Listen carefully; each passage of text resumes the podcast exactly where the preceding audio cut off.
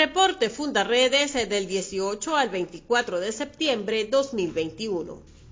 Fundaredes está presente en la actuación de organismos internacionales como la Misión Internacional Independiente para la Determinación de los Hechos sobre la República Bolivariana de Venezuela y la Alta Comisionada de las Naciones Unidas Michelle Bachelet, quienes se pronunciaron para visibilizar las violaciones de derechos humanos, detención arbitraria, desaparición forzada y la violación al debido proceso de los que han sido víctimas los activistas de Fundaredes. Esta semana tuvo lugar un diálogo interactivo en el marco del Consejo de Derechos Humanos realizado en Ginebra, donde el Reino Unido y la República de Alemania pidieron la libertad inmediata de los detenidos de Fundarredes. Asimismo, la misión de la ONU denunció que los representantes de Fundarredes permanecen presos en el SEBIN del helicoide, a pesar de existir una orden expresa de desalojo en esas instalaciones desde el mes de mayo de 2021. El caso de Fundarredes también fue objeto de debate en el seno de la Asamblea Nacional.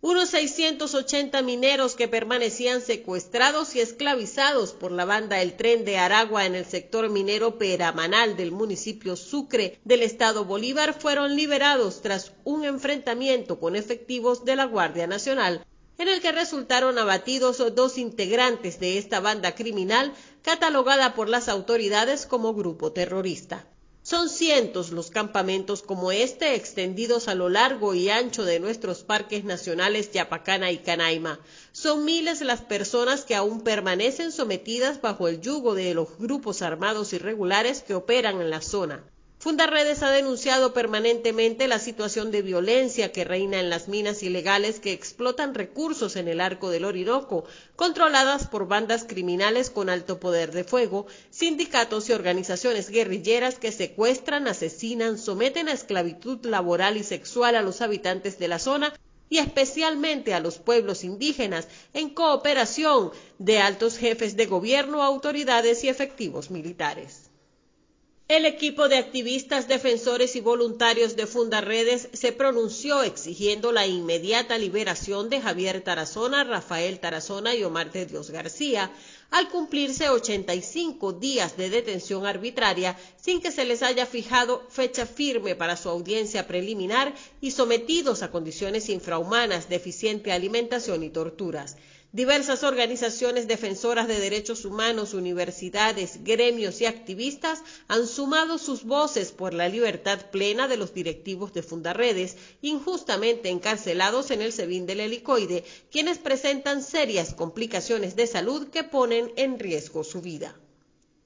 Familiares de víctimas de trata de personas y de desapariciones en naufragios en las costas de Venezuela pidieron este viernes al fiscal general Tarek William Saab ser recibidos por su despacho y obtener respuestas sobre la investigación que se hace sobre estos casos y que ya tiene más de tres años. Fundarredes ha denunciado reiteradamente esta situación vinculada a la actuación de redes de trata de personas, acompañando a las víctimas de desaparecidos en el mar a denunciar ante las instancias nacionales y visibilizar sus casos en el espectro internacional.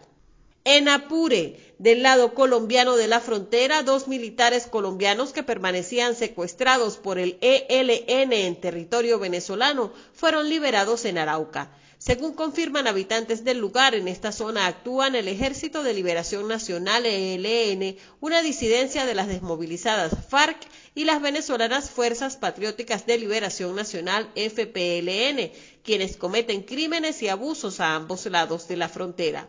También en Apure, dos hombres vinculados a una red de trata de personas fueron detenidos por las autoridades mientras transportaban a dos adolescentes de 16 y 13 años con la finalidad de sacarlas del país.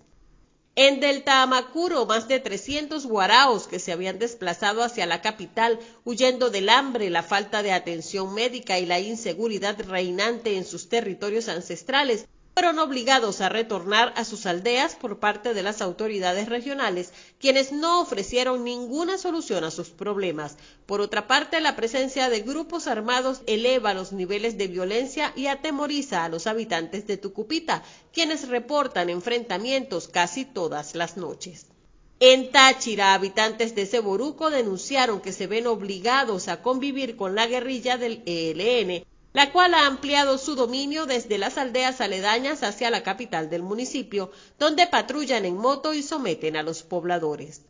Comparte, ayudemos a vencer la censura en Venezuela. Consulta esta y otras informaciones en nuestro portal www.fundaredes.org.